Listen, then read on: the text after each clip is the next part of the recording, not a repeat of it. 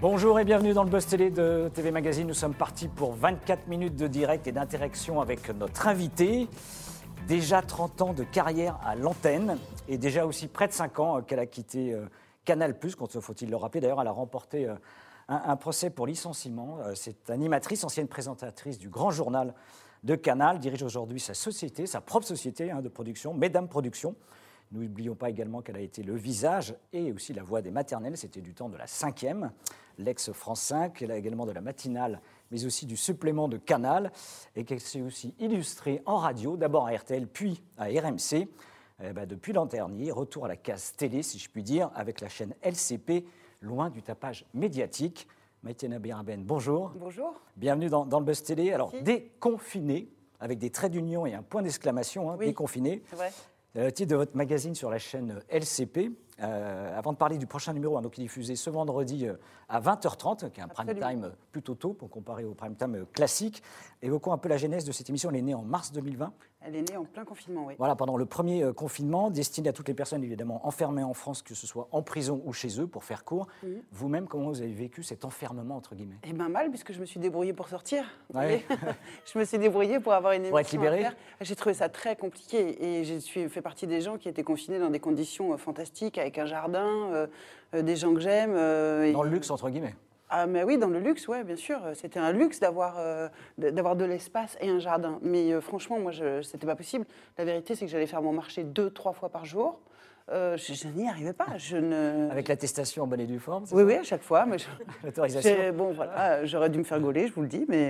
Et puis, du coup, bah, on a inventé cette émission euh, sur l'idée d'un de mes copains qui euh, est avocat, qui a inventé l'association Lire pour en sortir, qui amène la lecture en prison, qui fait qu'on a des remises de peine si on lit et qu'on suit le programme de lecture. Et donc, il m'a appelé un jour en me disant Ah, mais dis donc. Euh, sur LCP, je vois qu'ils produisent plus rien. euh, tu- toi, tu les connais. Est-ce qu'on pourrait pas aller lire des livres pour, euh, pour les prisonniers? Je fais Oh, alors, bon, ça va être un peu quand même. Et donc, on en a parlé tous ensemble et on a inventé des confinés. Alors, au cours de cette année, l'émission euh, n'est plus diffusée toutes les semaines comme Bah l'année dernière, mais de façon, on va dire, événementielle. C'est quoi la raison? Euh, la raison, c'est que ça coûte de l'argent, euh, c'est cher une émission et qu'il faut trouver les moyens pour la, pour la financer. C'est aussi euh, parce qu'on n'est plus en confinement et qu'on avait pris l'engagement auprès euh, euh, des personnes détenues, des personnels pénitentiaires, euh, d'aller jusqu'à la réouverture des parloirs. Donc on a fait neuf émissions dans, un Paris vide avec... Enfin, vraiment, c'était de briques et de broc. C'était vraiment la télé des débuts. hein. La vérité, c'est que on n'avait pas fait ça depuis. Elle est très, très singulière, cette émission. Et après, quand on a recommencé, faire toutes les semaines, ça n'avait pas beaucoup de sens. D'abord, c'était pas facile à faire. C'était facile à faire pendant le confinement parce qu'on faisait que du Skype.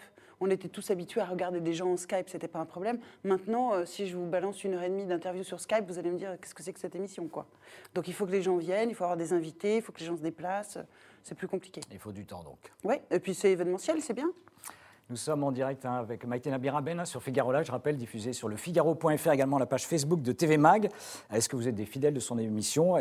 Quel regard vous portez d'ailleurs sur sa carrière et, les différents chemins qu'elle a empruntés euh, sur le petit écran? Vous manque-t-elle aussi à la radio peut-être? C'est peut-être le cas. En attendant, ben, on attend vos réactions. En attendant, c'est surtout les news médias du jour et c'est avec Sarah Lecoeuvre.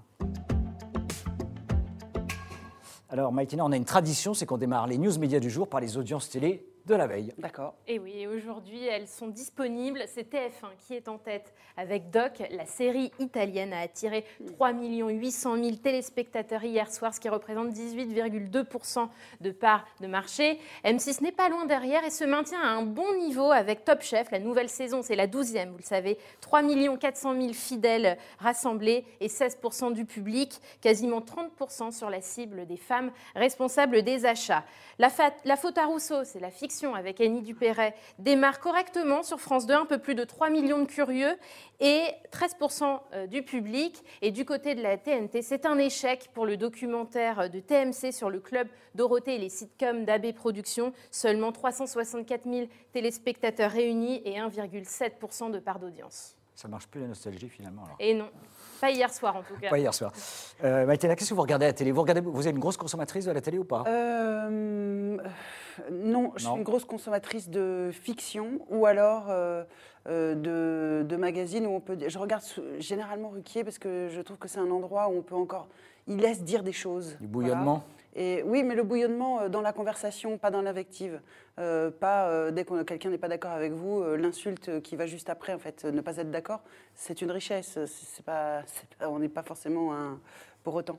Donc je regarde ça, mais je regarde. Moi hier, j'ai regardé la faute à Rousseau Ouais. pour voir comment était traité justement. j'ai- beaucoup d'intérêt à regarder de la fiction maintenant. Et je trouve qu'on est, on est bon hein, en fait. On n'est pas mauvais en France. On est franchement bon, quoi. On fait des trucs vraiment bien, quoi. Donc, euh, et euh, comme moi, j'ai envie d'en faire beaucoup, euh, j'ai l'intention d'en faire beaucoup, je regarde comment ça se passe. C'est un message pour les, les grands patrons des chaînes. de Non, non, mais ils l'ont déjà. euh, je, je- mais c'est déjà fait. C'est déjà fait. On produit déjà des- quelque chose, absolument. On poursuit les news avec un nouveau rebondissement dans les affaires de Canal et de certaines personnalités. Oui, selon le site Les Jours qui a révélé l'information hier, trois journalistes pigistes du service des sports de Canal+ ont été écartés en début de semaine par leur direction. La raison, en fait, ils faisaient tout simplement partie des 150 jo- personnes à avoir signé au mois de décembre dernier le communiqué de la Société des journalistes en soutien à l'humoriste. Pour rappel, fin novembre, Sébastien Toen avait été remercié de Canal+ après un sketch parodique sur l'heure des pros, l'émission de Pascal Pro sur CNews, la chaîne info du groupe Canal+. Le commentateur Stéphane Guy, qui avait lui aussi apporté son soutien en direct à l'antenne, a été euh, et aussi écarté quelques semaines plus tard. Alors vous avez été, un, je sais que ça vous énerve souvent quand vous vous reposez des, des questions a priori sur, m'énerve. sur- sur Canal. Vous avez été un des visages emblématiques quand même de, de- de la chaîne, hein, faut-il le rappeler. Euh, le, le regard que vous portez un peu sur ces affaires aujourd'hui sur Canal, le Canal que vous avez connu, le Canal d'aujourd'hui? J'ai juste euh, pas de. Ça me rend triste, mais il n'y a pas de surprise. On connaît les méthodes, euh, elles continuent de s'appliquer, c'est les mêmes. euh, voilà. On, peut euh, penser l'entreprise autrement. On peut avoir des. On peut ne pas être. d'a- D'abord, on est propriétaire chez soi. Donc le patron fait bien ce qu'il veut. Il y a manière et manière de le faire. Il y a manière de discuter. Il y a manière de, Enfin bon, voilà. il y a la liberté, l'éditorial, la culture, ça appartient à chacun. Visiblement, on ne partage pas la même. C'est dit. On termine. euh, Juste, j'en profite pour vous dire que j'ai pas gagné les prud'hommes, que c'est un appel et que ça va passer en appel euh, dans quelques mois. Voilà. D'accord. C'est dit aussi. On termine avec M6 hein, qui s'apprête à diffuser un numéro exceptionnel du magazine Zone Interdite. Ouais, il sera difficile de retenir ses lames. Franchement, dimanche soir, euh, les équipes de l'émission d'Ophélie Meunier ont suivi pendant trois ans Déborah. C'est la première femme en France qui a subi une greffe d'utérus. Et grâce à cette prouesse médicale, elle a donné naissance cette semaine à son premier enfant, une petite Micha. Alors les téléspectateurs assisteront euh, à son incroyable parcours hein, de sa fécondation in vitro à son accouchement, en passant par l'opération chirurgicale, au cours de laquelle sa mère Brigitte lui a offert son utérus. C'est Et- quoi cette histoire? Et les télé... oui, Pardon, excusez-moi, c'est dingo.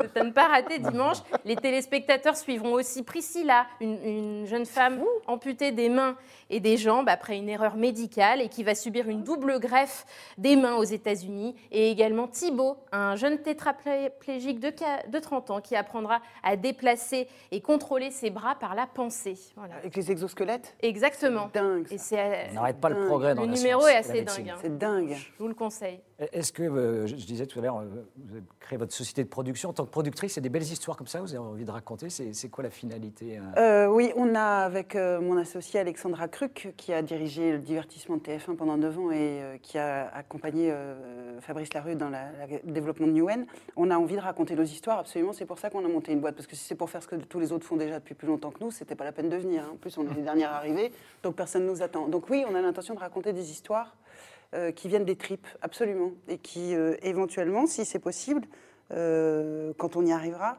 seront utiles. Donc oui, il y a des- il y, a des choses de, de résilience, des parcours de gens extraordinaires qu'on va essayer de raconter, absolument. Et c'est un peu le versant également sur la fiction que vous voulez explorer. dont Oui, c'est exactement en fiction. Oui, oui, on a un développement. on travaille une soirée exceptionnelle pour une grande chaîne, justement sur un de ces sujets.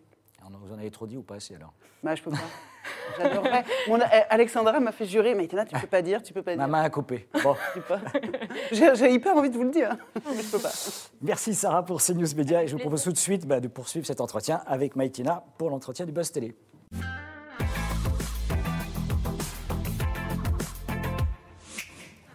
Alors c'est vendredi, hein, vendredi en prime time à 20h30, un nouveau numéro de Déconfiné, hein, je le redis, avec des traits d'union et un point d'exclamation qui est diffusé sur LCP. L'émission se divise en, en deux parties. La première se déroule en prison. Qu'est-ce qui vous a frappé d'ailleurs justement en arrivant à la, la maison centrale de Poissy, où vous vous rendez vendredi soir. Alors le premier plan, quand on arrive, une centrale, c'est euh, là où les détenus sont là pour de très longues peines, voire parfois euh, pour, euh, pour toujours, parce qu'il y a de la perpétuité réelle en France. Donc quand on va en centrale, c'est qu'on est là au minimum, euh, minima pour 15 ans. C'est donc des peines extrêmement lourdes pour des crimes lourds. Et quand on rentre dans la centrale de Poissy, quand on rentre à l'intérieur de la pénitentiaire, on passe une porte et là on est dans une cour et là, les détenus sont là. Ça m'a. C'est très étrange. Vous rentrez dans un endroit où euh, bah, les détenus sont, euh, sont tout de suite là, à proximité, et on n'imagine pas ça. euh, enfin, voilà, je n'imaginais pas comme ça. Et c'était, la première image que j'ai eue, c'est celle-là. C'est compliqué de- de- de- d'obtenir des autorisations et de tourner en prison? On travaille, franchement, je vous le dis, euh, je pense que ce qu'on a fait euh, la, la première saison euh, a été fait toujours avec l'administration pénitentiaire, parce qu'on ne peut pas travailler contre eux, c'est pas possible.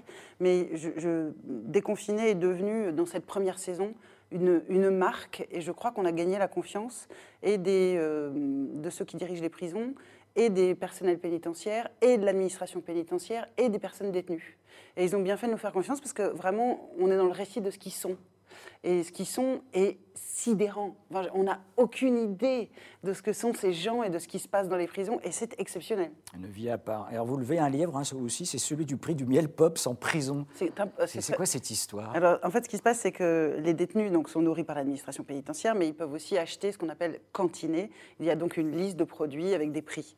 Et euh, ils peuvent acheter ça une fois par semaine. Et, Au sein de la euh, prison. Au sein de la prison, bien entendu, puisqu'ils ne peuvent pas sortir au supermarché. Donc, c'est au sein Non, de la prison. Des- et donc, des- euh, De la famille pourrait leur apporter des choses, c'est aussi possible, mais, euh, c'est limité. Mais ils peuvent cantiner donc, euh, sur cette feuille-là. Et euh, il y a un détenu qui me dit Regarde, les miel pops, euh, c'est quand même 7 euros et quelques. Quoi. Même 7 euros, les miel pops. Moi, j'en mange pas, mais il me semble en avoir déjà acheté pour mes enfants, ça vaut pas ce prix-là. Donc, on a appelé le. Ça dépend du ministère de la Justice. Donc, on a appelé le ministère de la Justice qui a eu la gentillesse de nous répondre. Et vous saurez la suite de l'histoire en regardant Déconfiné. Ah, bien vu, dès demain, dès demain soir, vendredi sur LCP. Oui. Réaction, Sarah, des internautes Oui, ou une il- question Il y a déjà des premières réactions et questions. Euh, Celle d'Anne-Marie. Pourquoi vous êtes-vous intéressé aux prisonniers? Pourquoi vous avez décidé de leur consacrer euh, On un programme? On s'est intéressé à eux d'abord parce que euh, il y avait une. euh, En fait, c'est un cri, ce sont des cris qui étaient euh, sur le boulevard qui donne sur euh, la prison de la santé, où les gens, les voisins entendaient euh, Ne nous oubliez pas, ne nous oubliez pas. Et à l'époque, du tout, début du premier confinement, souvenez-vous, on ne sait rien sur euh, euh, le Covid. Je dis le, je pas envie de dire Oula, ouais. le Covid. Ouais. Et on se dit tous que les gens dans les îles et euh, dans les prisons vont tous mourir. On se dit tous ça. Et il y a une espèce d'angoisse qui monte euh, chez les prisonniers. Et, euh, et on se dit, mais c'est pas possible. On peut pas. nous, on expérimente le confinement, on voit ce que c'est que le retrait de quelques libertés. Et ça faisait une passerelle pour pouvoir parler d'eux. Et du coup, euh, on a eu envie de le faire pour s'adresser à eux, pour leur dire, on vous oublie pas. Mais du coup, on s'est aussi dit, ça, peut, ça nous permet de. On est capable de comprendre peut-être un peu ce qu'ils vivent euh, d'expérimenter un peu ce qu'ils vivent. Et très vite, on a eu envie de parler du sens de la peine et de à quoi ça servait d'être en prison, quoi. Parce qu'on n'est pas hors de la société quand on est en Est-ce que prison. vous avez eu des retours justement des détenus qui, qui, euh, ont vu ou regardé l'émission? Oui. Qu'est-ce qu'ils vous disent? Merci. Merci de parler de nous. Euh, merci de vous intéresser à nous. Beaucoup nous écrivent aussi pour raconter euh, euh, leurs histoires et pour essayer de, de faire avancer les choses, mais, mais, ou, ou simplement pour partager euh, des nouvelles qu'ils auraient écrites ou, ou raconter où ils en sont. Euh, oui, on a d'ailleurs rencontré pendant le premier confinement euh, Justine, qui donne euh, aujourd'hui euh, les cours de cuisine dans euh, Déconfinés. euh, qui euh, était euh, en prison à, à Fleury quand, euh, pendant le premier, euh, la première saison de Déconfiné, qui est sorti et qui est en probation et qui vient, à qui on vient d'enlever d'ailleurs son bracelet, et qui travaille maintenant et qui fait les cours de cuisine de Déconfiné. Génial. Ouais. Oui, c'est génial. Une réaction ou une question, Sarah Oui, euh, sur- Pardon, je voudrais dire que c'est génial, euh, pas c'est génial au pays de oui oui, c'est génial parce que c'est quelqu'un qui, qui a fait une faute, euh, Qui a payé. qui, a, qui a été jugé, qui a été emprisonné, qui a payé, qui est résiliente vis-à-vis de ça, qui n'oublie pas ce qu'elle a fait, qui porte le poids de sa responsabilité et qui récupère sa vie euh, là, où- pas là où elle l'avait laissée, puisque tout a changé, et qui transforme sa vie et qui fait autre chose de sa vie maintenant en ayant ça dans sa vie. Mais euh, c'est le principe même de la société de l'emprisonnement. Il faut euh, couper la tête des gens si on veut pas qu'ils résilient. Voilà. Si on les emprisonne, c'est pour qu'ils ressortent meilleurs et que, en ayant purgé leur peine. Donc oui, c'est génial. Sarah On vous demande votre avis sur euh, bah, ces prisonniers pendant le confinement. Est-ce qu'ils étaient les oubliés euh, de la crise sanitaire selon vous? Ça, c'est une question de Marie. Non, je ne crois pas. Euh, je crois que l'administration pénitentiaire a été extrêmement réactive. Tout a été fermé. Il y a eu le confinement dans l'enfermement, c'est-à-dire que les prisonniers qui d'habitude peuvent aller en promenade, ont des activités, voient leurs amis et leurs familles au parloir, se sont retrouvés en cellule, 23 heures sur 24. Une cellule, euh, quand on a de la chance, c'est 9 mètres carrés et on n'est que un ou deux. Quand on n'a pas de chance, euh, c'est 11 mètres carrés, on n'est que un ou deux. Quand on n'a pas de chance, euh, on est trois et c'est 9 mètres carrés, 23 heures sur 24, euh, ok Mais coupé du monde et pour être protégé du coup, le virus n'est pas rentré en prison. Et en fait, les personnes détenues ont très bien compris ça et ils étaient, eux, beaucoup plus inquiets pour les gens qui étaient dehors que pour ceux qui étaient dedans. Après, euh, ne pas avoir de parloir, ça veut aussi dire ne pas avoir de linge propre, parce que c'est la famille qui lave les, les vêtements. Euh, ça veut dire un certain nombre de choses, de ne pas avoir de- de- d'objets de, confort qui rentrent avec euh, le parloir, ne pas avoir de visite, ne pas avoir de nouvelles. Bon voilà, il n'y a pas de téléphone portable, je rappelle en prison. peu coupé enfin, du monde. Officiellement, c'est un peu coupé du monde. Alors pour, de- pour de- sanitairement, c'était super, parce que du coup, ils n'ont pas été malades. Pour le reste, ça a été plus compliqué. Mais ils n'ont pas été oubliés, non. Euh, je l'ai dit tout à l'heure, il y a deux parties dans l'émission. hein. La deuxième partie de, de cette émission, vous vous intéressez à la culture. Après le Louvre, vous êtes allé cette fois-ci au centre Pompidou, totalement vide. Oui. Est-ce que c'est une aberration, justement, selon vous, le, le maintien de la fermeture des, des- des musées? Je, je- je vais vous dire un truc, j'aimerais pas être euh, ministre de la Culture aujourd'hui. Je, je pense souvent à Roselyne Bachelot en me disant, elle qui aime tellement ça, elle est privée de tout, il n'y a rien, et elle doit gérer que la frustration, la colère. Moi, je ne sais pas ce qu'il faudrait faire ou ce qu'il ne faudrait pas faire. Ce que je sais, c'est que euh, le beau, c'est nécessaire tout le temps, mais quand on est en crise, c'est encore plus nécessaire. Donc franchement, je, je, je- je vais avoir l'air euh, folle, mais je le pense très sincèrement. euh, vivement le vaccin et vivement la culture, parce que c'est les deux choses qui, qui nous sauveront. Le reste ne sert à rien. Enfin, l'argent aussi un peu quand même. Roselyne Bachelot, hein, je rappelle que vous lui avez succédé sur RMC, hein, Ah c'était euh, en, en- en 2017. Euh, le gouvernement estime quand même que la culture n'est pas, est pas essentielle, a priori. Donc, c'est vrai que Oui, c'est hérétique. on, on voit l'ensemble des, des métiers se mobiliser aujourd'hui. Euh, quel regard vous portez quand même sur cette situation où la télévision est un peu préservée, justement, par pas rapport un aux peu autres métiers? extraordinairement préservé. Moi, pendant le deuxième confinement, j'ai pu tourner. J'étais en tournage, j'ai toute une série d'émissions. Voilà, euh, qui arrivent sur Lumni.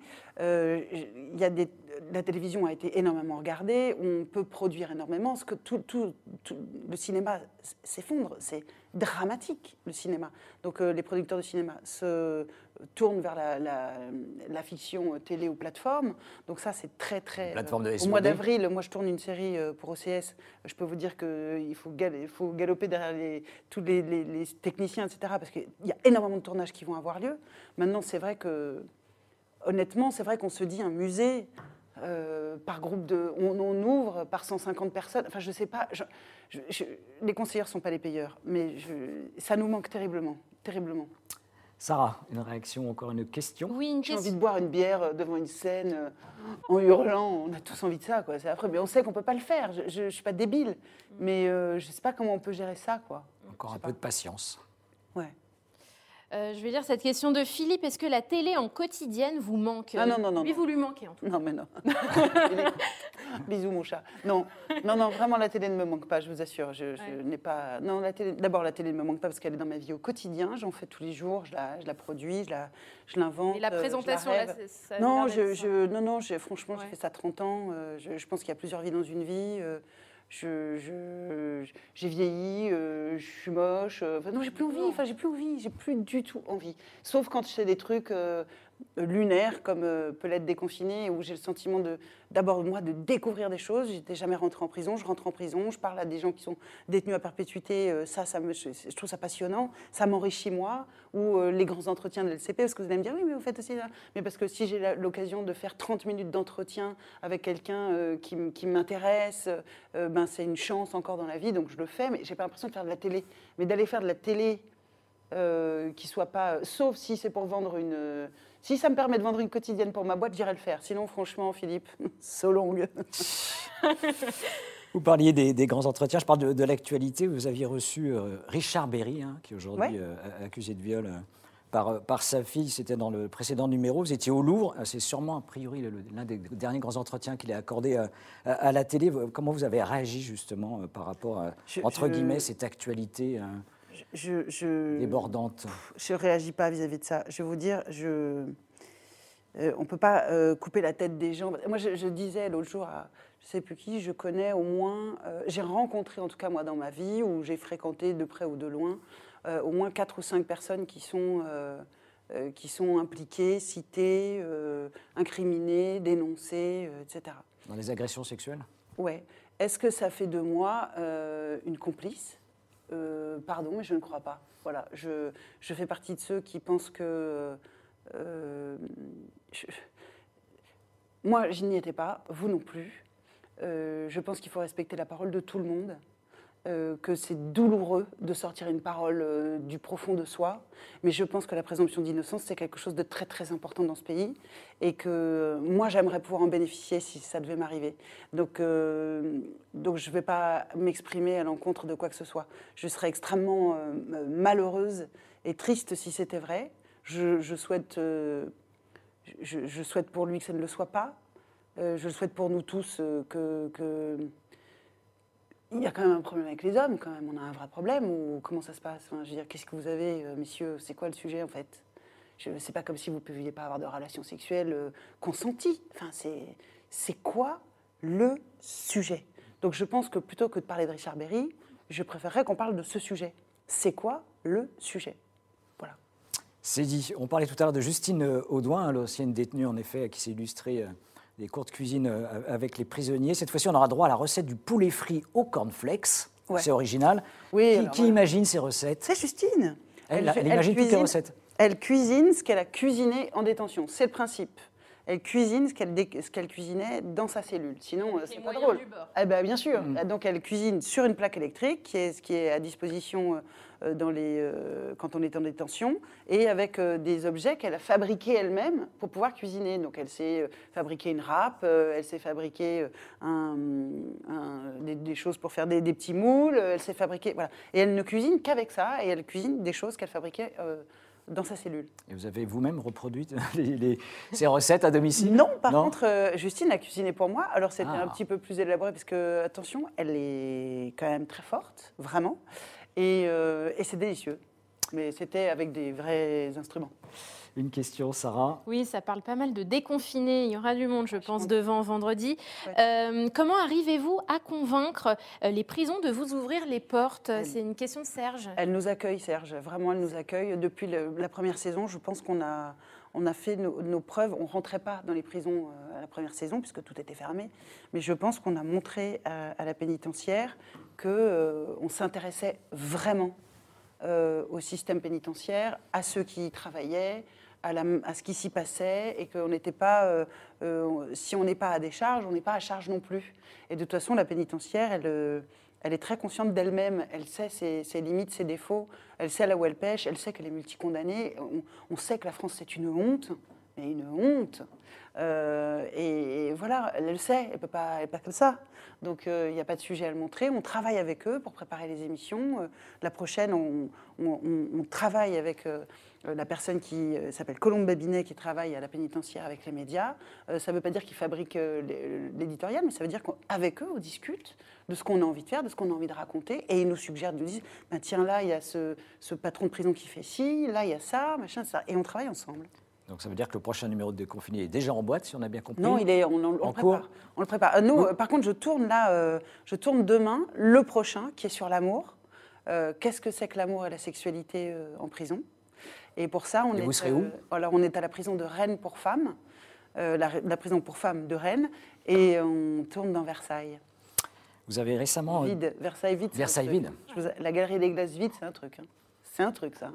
Très solennel. Ah, c'est fou. J'avais envie de glisser là. Ça, c'est dans votre prochaine fiction. Euh, non, c'est pas moi qui jouerais, mais.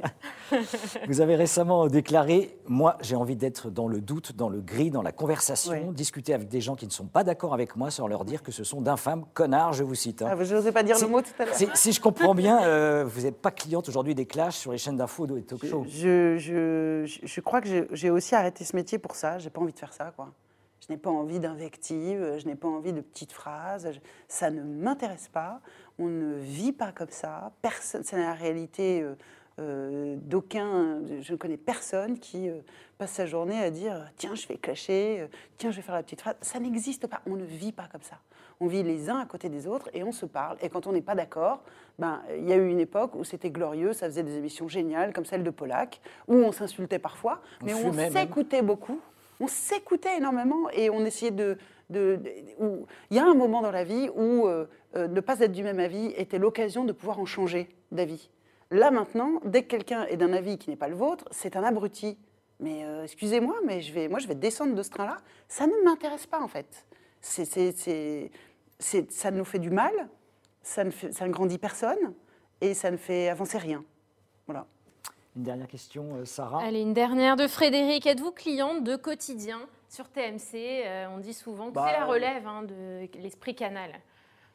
Ah oui, je, bah, je, je- je crois qu'ils sont surtout eux-mêmes. Enfin, c'est pas moi qu'il faut, il faut pas me sonner moi pour dire du mal de Laurent Bon ou, ou de Yann. euh, C'est pas possible. Ce sont les producteurs, on rappelle. euh, Laurent Bon ouais, est le producteur et qui était le producteur euh, du supplément.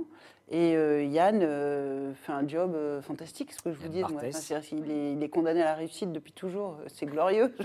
je, sais pas, que je vous dis, ouais, Yann, il moi je le trouve mauvais et son émission est nulle. What? Il fait surtout de très bonnes audiences aussi depuis euh, la, la rentrée euh, dernière. Dernière question sur un peu votre parcours. Et vous avez travaillé, j'ai dit euh, tout à l'heure, pour RTL, puis en effet, les après-midi, c'était sur. RMC. Revenir sur les ondes de la radio, ça, ça peut, ce serait dans les projets de votre maison de production? Non, parce que ma maison de production, je l'ai ouverte pour produire et pas pour me, et pas pour me produire moi-même à l'antenne. Je, vraiment, je, je suis vraiment, vraiment passée à autre chose. Je suis très heureuse d'être votre, euh, votre invité aujourd'hui, mais euh, j'ai qu'une envie, c'est de retourner dans mon bureau pour euh, aller. Mais vraiment, je, c'est passionnant la vie de producteur. C'est pas productrice. C'est passionnant. C'est vraiment passionnant. On gère euh, 10 000 sujets, on, on- traite les mêmes, euh, les mêmes choses, mais un peu au-dessus, en essayant de donner les moyens à ceux qui sont, euh, que vous gérez de le faire bien. Donc c'est très créatif, euh, sans euh, mettre les mains euh, complètement dedans. Euh, c'est euh, d'autres problématiques, euh, c'est des choix très forts. euh, c'est passionnant ce métier, vraiment. Donc euh, je suis passionnée par ce que je fais. Alors avant de vous libérer rapidement pour retourner Non, vite non, mais dans votre maison de plus, production, on a une petite dernière rubrique qui s'appelle sucré-salé. Ce principe est simple, on vous soumet deux propositions et Maïtina, évidemment, il ne faut n'en choisir qu'une seule. D'accord. Instagram ou Twitter Insta, beaucoup plus bienveillant, même si je suis sur Twitter tout le temps. L'ombre ou la lumière Euh, L'ombre, parce que la lumière, c'est fatigant, ça flétrit la peau, même si elle est très belle comme ici, j'aime bien, je trouve pas mal. Euh, mais l'ombre, euh, à l'ombre, on est euh, moins euh, un sujet pour les cons. Moi, un sujet pour les cons. Ouais. Et on termine avec, bah, vous avez déjà un peu répondu, euh, le grand journal ou quotidien. Enfin, excusez-moi, là, c'est pas. Excusez-moi, mais c'est pas pareil. Il y en a un des deux qui est bien. C'est dit. Merci Maïtina d'être venue dans le Buzz Télé. Donc je le rappelle, euh, votre nouveau numéro déconfiné, c'est bah, dès demain soir sur LCP à 20h30. hein. 20h30, oui, oui. Déconfiné avec Maïtina. Demain, nous recevons un nouvel Merci. invité Oui, l'animateur d'M6, Bernard de la Villardière, Ah, je euh, l'adore. qui, qui lance une, une chaîne de télévision sur Internet, Néo Qui- TV. qui s'appelle Néo Télé. Je ne sais pas si vous avez déjà regardé Maïtina. Non, mais Bernard Villardière, forever. Forever. On lui dira. Merci Maïtina. Très bonne journée. vous, À bientôt. Merci beaucoup. Bonne journée.